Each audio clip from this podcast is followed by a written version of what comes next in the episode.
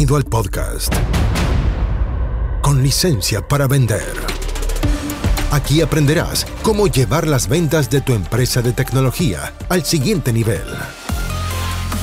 Entrevistas a expertos, emprendedores y muchos consejos prácticos. Conducido por Jorge Zamora.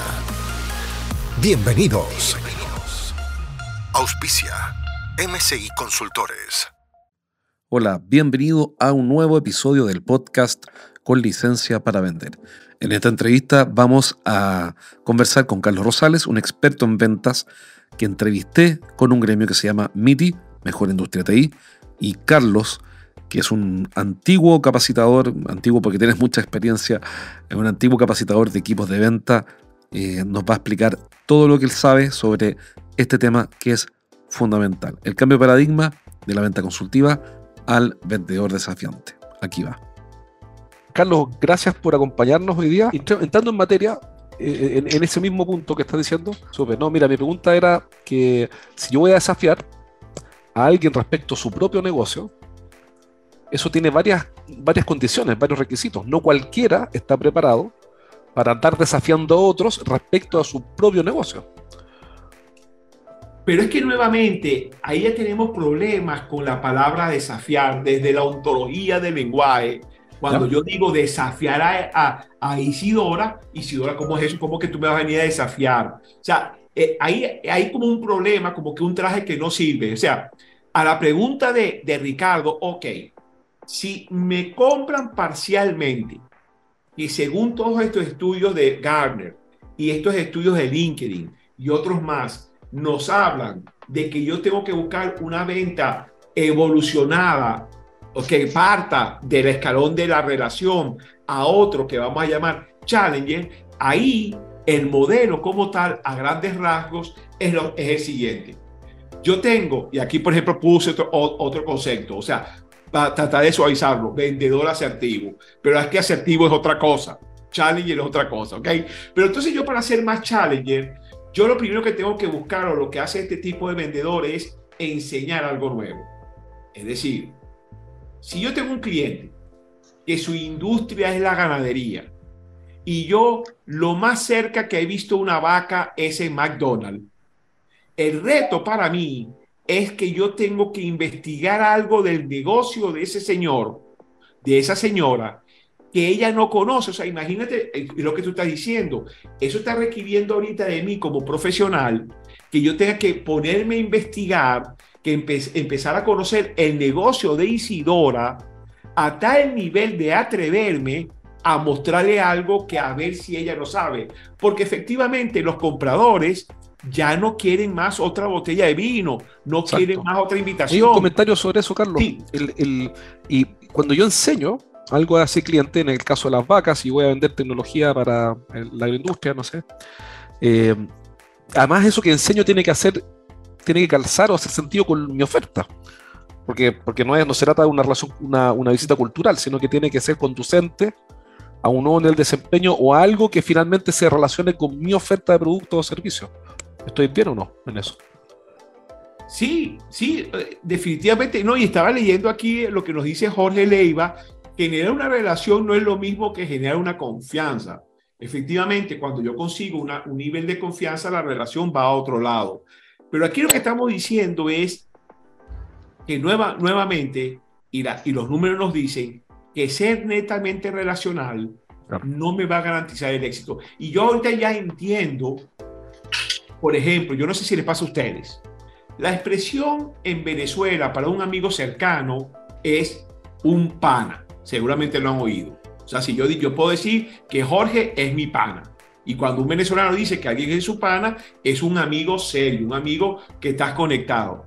Yo no sé si les pasa a ustedes, pero mis grandes panas, desde la infancia, del colegio, ninguno me compra. O sea, yo no sé si usted tiene un amigo del de, colegio. Es imposible, es imposible, es un amigo imposible. Que jugaron fútbol en el barrio juntitos o que fueron luz. Y e, esos no compran, porque esos quieren, esos quieren tener una relación y mantener la relación. Y, no, entonces, es, es, es, ese es el tema. Entonces, aquí la idea es que yo voy a tener una muy buena relación. Sigamos con el caso de Isidora.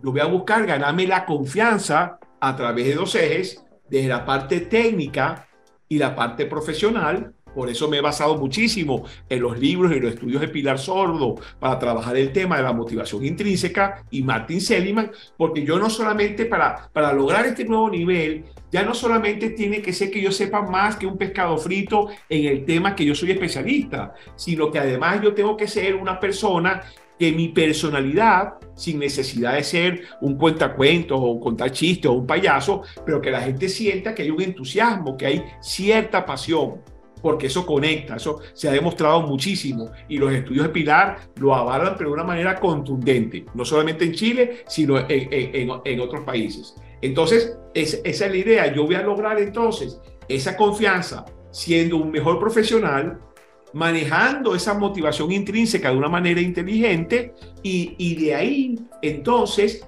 yo, voy a tener, yo me voy a ganar la confianza. En esa, entonces lo que decía, lo que decía Ricardo, yo lo que hago entonces, tengo una relación por A o por B, evoluciona una confianza porque muestro que sé lo que estoy hablando, soy una persona fuente, por decirlo de alguna manera, que de alguna manera conecta positivamente, y el siguiente escalón es, bueno, ser challenger. Y una pregunta, Carlos. ¿Ah? Y una pregunta, si tú pudieras dar tres consejos prácticos para alguien que te está escuchando, y dice, Carlos tiene razón, vamos a suponer que tiene, eh, que, que, me hace todo el sentido del mundo, porque en realidad mis clientes ya no están plenamente felices conmigo por el solo hecho de que yo les pregunte qué necesitas y me hace sentido. Pero ¿dónde parto? ¿Dónde estudio? ¿Cómo lo hago? Consejos prácticos, algo simple que, que alguien que te está escuchando hoy día pueda dar un primer paso. Perfecto. Los autores lo llaman con los tres T, y lo que estaba mostrando. Teach, Taylor, and Take Control. Lo que tú me dices, ¿Cuál es el consejo? ¿Qué es lo que hay que hacer entonces? Uno, teach, enseñar, mostrarle algo nuevo al cliente que él no sepa de su negocio. No estoy hablando de tu producto o tu servicio, no, estoy hablando del negocio de tu cliente. mi punto iba para allá, disculpa, mi punto iba para allá. No, no, dejes de presentar esta diapositiva que es interesante, ¿ya? Eh, así que déjala ahí, pero mi punto iba en el, en el ámbito de enseñar. ¿Cómo, ¿Cómo, investigo, cómo estudio para luego enseñar? Ah, eh, excelente, amigo mío. Ahora, precisamente, vivimos una época maravillosa donde la información está ahí.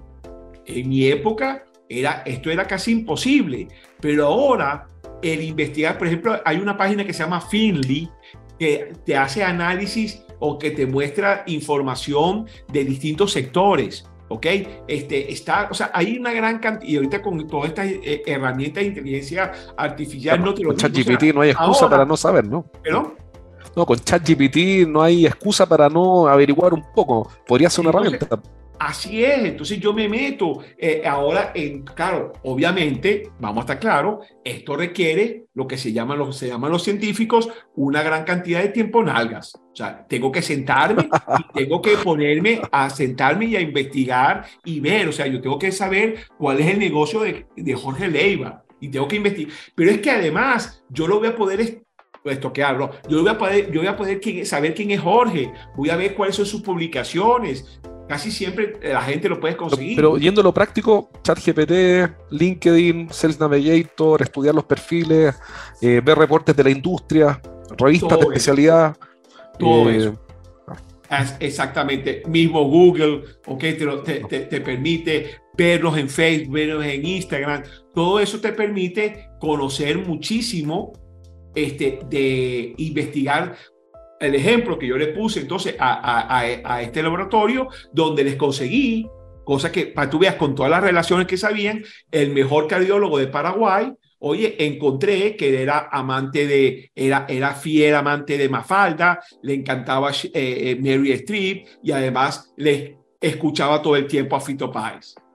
Y el doctor, este cardiólogo súper conocido, nadie conocía que no tiene que ver, esas tres cosas que acabo de decirte, señor, poco tiene que ver con su profesión, pero también es parte de lo que yo quiero de alguna manera conectarme, porque no solamente es enseñarle de, de su profesión, sino también de su pasión, de su hobby. Y entonces ese enseñar Es, ese primer bloque que es enseñar, pues entonces tiene que ver con el negocio y tiene también con su práctica y también con sus hobbies. Y como tú dices, Jorge, la verdad, bueno, este, este espacio es un espacio que efectivamente, y lo felicito, para generar entonces esos conocimientos y interés. Pero la información está al, a la punta de los dedos con un computador y una conexión de internet. Sí, sí. Vamos con la segunda, que es Taylor o adaptar. Exacto.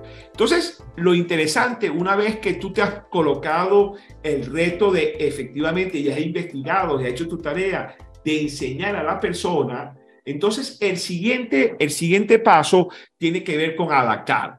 Y aquí, Jorge, también, esto para mí fue muy grato porque está alineado a lo que yo dije antes en mi primer libro de Personas contra Personas. Yo quisiera que por favor me terminaran esta frase. Seguramente algún alguna vez algún abuelito o alguna tía de ustedes les dijo, mija, mijo, en esta vida trate a los demás. ¿Cómo termina esa frase? Trata a los demás. Como te gustaría que, te tratasen. Así es, así es, ¿ok? Esa es una regla de oro que aparece en ocho religiones. En ocho religiones aparece esa regla de oro. O la, en negativo, de que no le hagas a los otros lo que no te gusta que te hagan a ti. Pero yo entendí hace ya bastante tiempo, especialmente cuando empecé a trabajar en otros países, ¿verdad? Chile, Guatemala, Perú, Colombia, que esa regla no aplica. ¿Cómo yo iba a tratar a Fabiola como a mí me gusta ser tratado? Una diferencia de edad, de género, de nacionalidad, de costumbres. Ahora la regla, y, esto lo avala, yo debo tratar a la gente como la gente quiere ser tratada. Yo tengo que averiguar cómo Marcelo quiere ser tratado y yo adaptarme al estilo de Marcelo y conocer cosas de nacionalidad, como te estaba diciendo, creo, ah, no lo comentaba hoy en la mañana con un, laboratorio que vamos a trabajar en Chile, ¿ok? En donde yo le decía, mira, aquí tengo mi librito de chilenismos y sé dónde viene Paco y dónde, dónde viene este, Lucas y dónde viene Altiro y, y empiezas tú entonces a conocer para tratar a tu audiencia como ella quiere ser tratada. Entonces, ese adaptar es un reto, porque cada uno de nosotros tiene una forma de ser, cada uno de nosotros tiene una forma de mirar la vida. Ahora, tengo que trabajar una flexibilidad que a veces no la tenemos, como decía Maturana, filósofo chileno, como decía, reconocer al otro como un legítimo otro. Entonces, trabajar esto requiere un esfuerzo muy grande. Y entonces, claro, a, lo que Jorge me diría, ¿cuáles son las herramientas? Pues bueno, mira, nos toca estudiar herramientas como, por ejemplo, el coaching. el coaching me, invita a hacer preguntas interesantes e, e indagar en los, ¿cómo se llama? Eh, eh, en los quiebres. Es que incluso Ahora en nuestros programas de formación en venta B2B y en venta profesional, hablamos de modelos psicológicos que me permiten definir, oye, esta, este Jorge es una persona según los conductistas. Yo tendría que averiguar si Jorge hace lo que hace porque evita el dolor o hace lo que hace porque busca el placer. Porque si yo sé eso de Jorge, entonces mi pitch de ventas, mi, mi, mi diálogo de ventas va a ser en función a lo que él le mueve. Pero es que de repente no me sirve lo conductista, me sirve entonces quizás el, el, el, enfoque de McClellan. Entonces, con McClellan yo empiezo a ver que Pablo Navarrete, oye, de repente él lo puede motivar tres cosas. Él le motiva el poder, el logro o la afiliación. O sea, lo que le quiero decir con, con todo esto es que ahora nuestra profesión requiere que tengamos, con, que tengamos competencias para analizar la personalidad de la gente. Disculpa, una, una pregunta. El, nos quedan pocos minutos para terminar esta, esta conversa. Y mm, si tuvieras que elegir ahora la próxima para profundizar, Taylor o Take Control, adaptar o tomar control, ¿con cuál cerramos hoy día como de las que tú crees que son más interesantes para alguien que está recién metiéndose en este modelo de venta desafiante?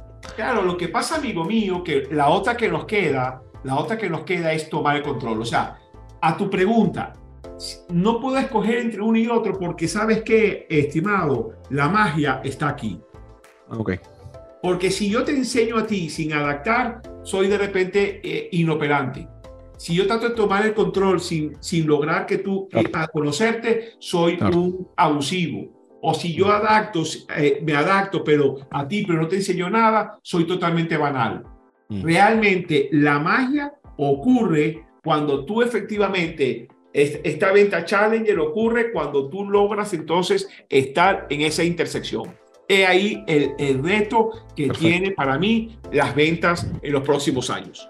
Algunos consejos prácticos, eh, viendo las cosas simples, accionables, de tomar el control. ¿Cómo se toma el control? ¿Qué es tomar el control? Y un par de consejos prácticos. preguntas, amigos míos. O sea, una pregunta tonta generará una respuesta tonta. Una pregunta inteligente generará la respuesta inteligente. Entonces, solamente ese estudio previo que tú tengas de la, de, de- de la industria de la persona, esa investigación que hayas hecho de la persona, te va a poder llevar a hacer preguntas efectivamente este, contundentes, que amigo mío, como, dice, como dicen en mi pueblo, no estamos inventando el agua tibia, porque precisamente ¿qué hace el coach? El coach hace preguntas. Y, y Claro. toma el control del coaching o del proceso a través de preguntas pertinentes porque en la conversación está en el aquí y el ahora, está observando no solamente lo que le dice la persona, sino cómo lo dice y cómo lo manifiesta y obtiene ahí información. ¿Para qué? Para que la siguiente pregunta sea todavía más contundente. Y Ahora, ¿qué pasa con los argumentos? llevando el ritmo. ¿Qué pasa con los argumentos? Porque las preguntas son fundamentales, toda la razón, en el modelo anterior y en este. ¿Y qué pasa con los argumentos? Con, con la. Con, ¿Cómo utilizo los argumentos? ¿O cu- ¿Cuándo ya tengo que.? O, dame algunos ejemplos de, de tipos de argumentación que uno puede usar o formular para que, para que el cliente diga, ok, te entiendo. Eh, ¿cómo porque no solamente hay que hacer preguntas, hay que hacer afirmaciones también. ¿Cómo puedo encontrar buenas afirmaciones que, que al cliente lo impacten? ¿Y Si dónde digo en estos Jorge, tres puntos están? Cliente, yo soy tu, yo- eh, Jorge, yo soy tu cliente. Y te digo, Jorge, tus precios son un exabrupto, son demasiado caros. ¿Qué me dices tú? Te diría cómo lo, o sea, de partida te preguntaría cómo lo estás evaluando, si calculamos el ROI del, del proyecto. Eso es la pregunta que yo haría. Ojalá, y ojalá que la persona sepa lo que es el ROI. No, Ah, eh, sí. está muy bien. Está muy bien, pero una forma de argumentar eso, dímelo tú a mí. No, Carlos, tu tus precios son muy altos. Eh, Carlos, tu precio está muy alto. Muy bien. Oye, Jorge, ¿sabes qué? Te entiendo y efectivamente hay personas que antes han pensado lo mismo que tú. Pero Jorge, dime una cosa, ¿cuál es tu negocio? ¿Cuál es tu negocio, Jorge? Ah, Voy a suponer que mi negocio es eh, desarrollar proyectos de tecnología. ¿Y para qué tú quieres desarrollar, o sea, para qué, tú, para qué Jorge Zamora quiere desarrollar esos proyectos? ¿Cuál es el fin último de él y de su empresa? Que los clientes mejoren su operación. Con lo Y que de cual esa manera lograr- yo agregue cual valor. exacto, con lo cual tú vas a lograr más rentabilidad, ¿verdad? Sí, O sea, entiendo que tu fin último es la rentabilidad, Jorge. sí. Bueno, si yo soy capaz, Jorge, de mostrarte que con mis precios que están por encima de la competencia, yo te demuestro que tú vas a ser más rentable, ¿te gustaría seguir hablando conmigo? Ah, perfecto. Ahí viene el argumento. Claro. Ahí en el Porque si, porque si tú tienes un cliente que está en el mood de escasez, que te dice, no, Jaime, tú estás muy caro, no, Esteban, te estás loco, ahí por más que tú argumentes, Claro. Roy, tal, lo estás Claro. poniendo, está en un mood que no, que no se sale. El argumento es decirle directamente, oye, ¿sabes qué, Isidora? Mis honorarios no son tu negocio. Tu negocio es vender, hablemos de tu rentabilidad, que fue muy bueno lo que tú hiciste. Tú me llevaste directamente al ROI, me pareció espectacular. Lo que yo sugiero es que con la pregunta adecuada y con el argumento, el argumento mío es, mis precios, mis honorarios no son tu negocio. El Claro. negocio de mi cliente es su negocio y es que al final tenga más dinero. Hablemos de eso. Perfecto. Ahora, eso que tú acabas de decir, que te sale fácil, eh, hay que sentarse a prepararlo. Estoy pensando en un vendedor que te está escuchando, en un gerente de venta que te está escuchando, porque llegado el momento de los cubos, decimos acá, el fondo cuando ya te enfrentas a la situación, improvisar esa línea de argumentación no, no, no va a ser factible. Hay que sentarse con horas de asiento, como tú dijiste, o algo así, a preparar esto. ¿Qué opinas de eso? Total. Tiene que llevar su verbatín a su forma de ser. Pero hay que intentarlo, hay que hacerlo. O sea, hay que evitar preguntas como que, y pre, claro, con respecto a que es una pregunta que te van a matar, pero te van a matar rápido comparado con la competencia. Y, y ya está, y te mataron, ¿ok?